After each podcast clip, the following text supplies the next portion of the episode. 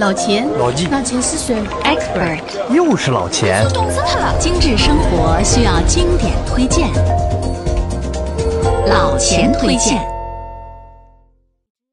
五 G 时代即来，上海电信十全十美套餐，新老用户福利升级，每月额外赠送十 GB 国内流量，豪送五个月，共赠送五十 GB 国内流量，全家共享。宽带选电信，流量尽情用，详询一万号。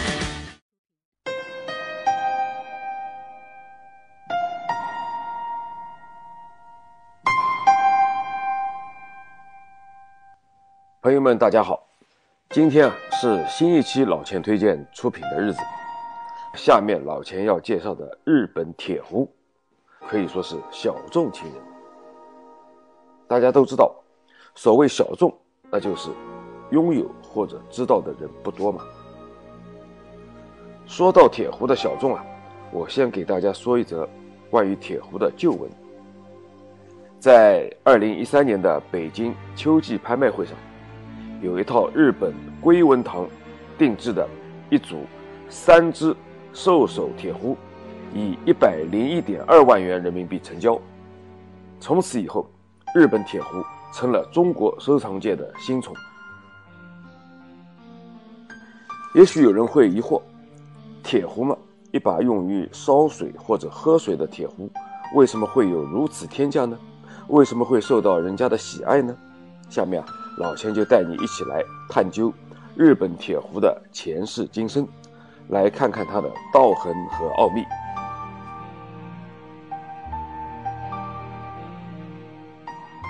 半壁山房待明月，一盏清明愁知音。煮茶之道，历来是一件极其高雅的事情。大家都知道啊，日本茶道呢，最初是起源于中国，后来啊，在当地宗教伦理和美学的影响下呢，逐渐形成了一门日本独特的艺术。附庸风雅，陶冶性情，都是茶道之趣。而与茶道共同发展的呢？还有它的附属品茶具，那铁壶就是日本茶道文化的重要象征，历来被奉为茶之重器。伴随着岁月的更迭呢，事态变换，日本的铁壶在保存基本功用的基础上，融入了更多的文化和艺术元素，并演变成为一种艺术形态，受到了众多藏家和茶艺爱好者的追捧。追根溯源啊。日本铁壶源于中国唐宋时期的煮水器。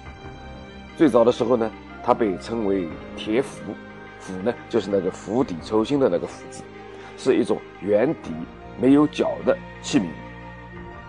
铁釜就类似我们现在用的汤锅，是没有把手和壶嘴的，水煮沸之后呢，要用一个长柄的竹勺来把水舀出来，使用时呢极其不方便。于是啊。后来就有人在釜的身上呢，造出一个向外倒水的壶嘴，所称为流，又在上面呢安了一个能把釜提起来的提梁，这样的铁容器就是现在的铁壶，在日本称为铁瓶或者叫急需。铁瓶和急需的区别主要在于容量，铁瓶的容量呢大约在九百毫升以上。而急需则是在五百毫升以下。第二个差别是，急需会附带一个滤网，而铁瓶则没有。据文献记载啊，铁瓶一词最早出现在日本的江户时代的天明期，也就是中国的清代乾隆年间。铁壶在庶民阶层开始普及，便是在那个时期。而到了明治时期，也就是公元一八六八年到一九一二年之间，铁壶呢在日本民间已经是非常普遍了。既然大家都在用，日本贵族们又如何体现自己的格调呢？贵族们的做法就是把东西啊往精美上做，于是啊，越来越多精美且雕工精细的铁壶呢应运而生，以典雅风格为主的人文壶。以奢华的贵族定制壶陆续出现，他们的整体审美情趣是强调古朴感和神圣感。这些走精美路线的日本铁壶啊，壶上精细雕刻，把手上镶金错云，自不必说了。壶盖也不会去用廉价的铜，而是用一种有七种金属熔铸而成的材料，被称为七宝铜盖。日本贵族对铁壶的热爱呢，让许多制作铁壶的匠人们找到了生存空间，并得以充分施展其工匠精神。制作一把铁壶呢，需要多达八十道以上的工序以上。如果想要在铁壶上留下带有自己名字的香款呢，那更是需要三四十年的修业时间。这样的制壶工匠有一个专门的称呼，叫斧师。就是这些斧师们，以自己精湛的技艺，为各自的堂号制作出了经久不衰的作品。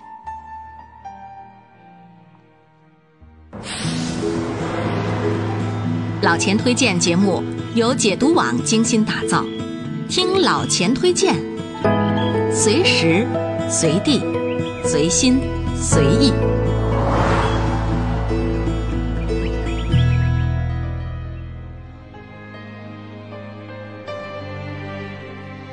日本铁壶分为南部壶和京都壶两个派别。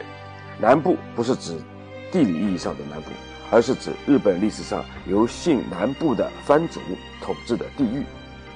南部壶壶身和壶盖一体铸成，而且呢是古朴不加修饰，是寻常百姓家中的日用品。而京都壶工艺精致，常常雕刻着汉诗词和文人绘画作为装饰。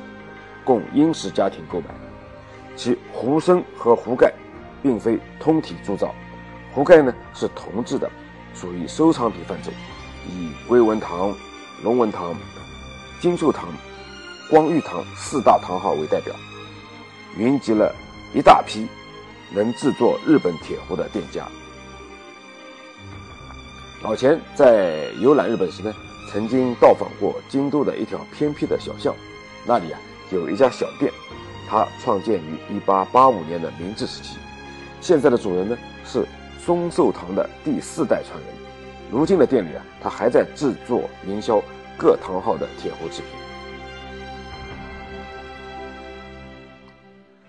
日本铁壶的制作十分讲究，首先在用料上，铁壶的基本用料是生铁，但是啊，日本人做事呢比较认真，能把生铁提炼得很纯。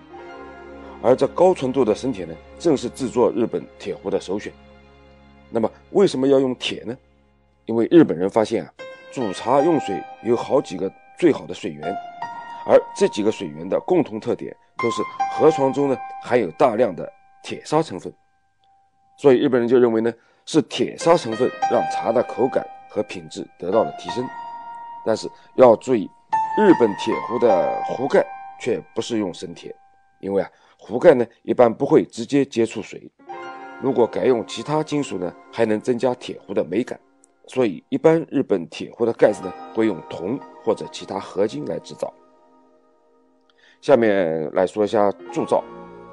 日本的老铁壶的铸造工艺和现在不同。古代日本采用的是一种叫做脱蜡的技术，它呢是用蜂蜡做成铸件的模型，再用别的耐火材料。填充宜芯和敷成外范，加热烘烤后呢，蜡膜全部融化流失，整个铸件模型就成了一个空壳，再往里面浇灌金属溶液，这样就做成了一个铁壶。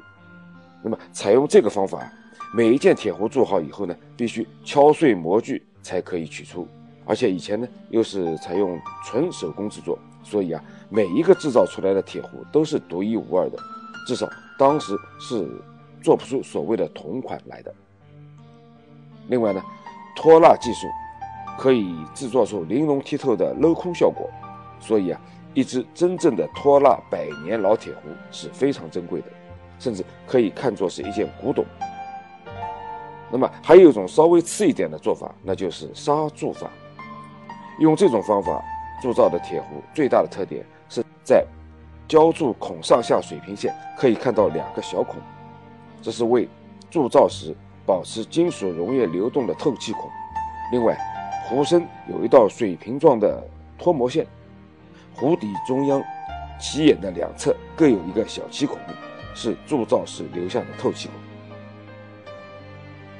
日本铁壶的制作工艺近几年几乎失传，因为现代日本人在生活中也很少使用铁壶，所以啊，铁壶就是一个传统的民间工艺，作为一种工艺品传世。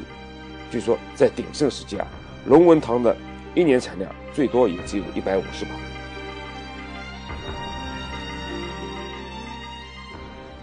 了解了铁壶的道痕和奥秘后呢，老钱只能说它的实用性值得购买，而它的艺术性呢值得收藏。我们可以从三个方面来看铁壶的收藏价值。其一，它的人文价值，由于整个过程都需要手工完成，制造出来的铁壶具有外形的唯一性，绝对不会出现两个一模一样。而且由于当时战争的需要，在战争期间呢，日本人。不仅把铁壶作坊全部关闭，就是民用的铁壶也会全部收缴，用来满足武器制造。那么时至今日呢，日本铁壶的制作大师几乎都已经不在人世了。如今啊，除了日本南部铁壶仍然有创作和生产，一直备受关注的京东壶，在昭和年间已经销声匿迹。因此啊，收藏日本铁壶就应该以二战前。高峰期的精品铁壶为重点，而一把日本老铁壶可被视为百年难得的珍贵古董。第二呢，就是它的艺术价值。就艺术性来说，日本铁壶有很明显的汉文化特征，特别是一些贵族啊，他们的汉唐文化造诣很深，而这些品味呢，也反映到了茶道铁壶上。你可以在日本老铁壶的造型。花纹和材质上找到古代中国青铜器制作书画文化的影子，很多老壶的壶身上都铸有汉字的诗词或汉字的名言。在众多以表现山水花鸟题材的铁壶身上的图案啊，俨然就是一幅用浮雕形式来体现演绎的中国画。而壶身或壶盖上的唐号和腐蚀标志。也都是用汉字来落款，所以啊，铁壶的艺术价值不可小觑。第三就是令人叹服的使用价值了。铁壶呢，具有极强的导热性能。用铁壶煮水，水开以后，由于壶本身的温度还能继续把水温提高几度，这一点的温度呢，就可以使得陈茶、老茶的香气、汤色完全激发出来，而且啊。被铁壶烧开后的热水具有一定的二阶铁离子，能够软化水质，使茶水入口更加顺滑、清甜、厚实且饱满。既然有工艺品甚至古董的属性，那么日本铁壶使用和保养起来呢，肯定是不是十分繁琐的啦。毕竟讲究才是对待艺术品的真正态度嘛。那么，什么才是真正的玩壶之道呢？首先啊，你拿到一把日本老铁壶，先得来一个仪式。这个仪式呢，叫开壶。当然了，这个开壶不是指真正的办一场活动，而是你得先清洗一番。开壶前，内部需要用沾满牙膏的牙刷或者软布来认真擦洗，尤其是壶嘴，那更要认真的擦洗。外部用软布材料或者是软毛刷进行擦洗，确定污垢处理完后，再用清水冲洗。开壶时，在壶内投入茶叶，注入的水量必须小于容积的百分之八十，目的啊在于防止水沸喷溅。以后使用时呢，这个水也应该低于八成。壶内的水沸腾后，再调小火，揭开壶盖，再慢煮二十分钟。那么壶身外部的保养呢？建议用养壶笔沾上沸腾的茶水，擦拭铁壶的外表，反复操作，壶壁呢就会产生一种独特的光泽。经过这一番开壶，方才可以使用。用的时候呢，也有讲究。日本铁壶比较适合的热源是炭火、瓦斯炉，那么也可以用电磁炉和电陶炉。好不容易把水煮开，享受了一道铁壶水泡出的好茶。用完之后呢，要防锈和养水垢。防锈好理解，那么这个养水垢是怎么回事呢？因为据研究啊，富有水垢的铁壶煮出来的水呢，口感上更加浑厚。所以啊，很多日本铁壶的资深用家都会刻意养水垢。鉴别日本铁壶是不是够老的一个重要的标准，就是看壶嘴部分的水垢的厚薄。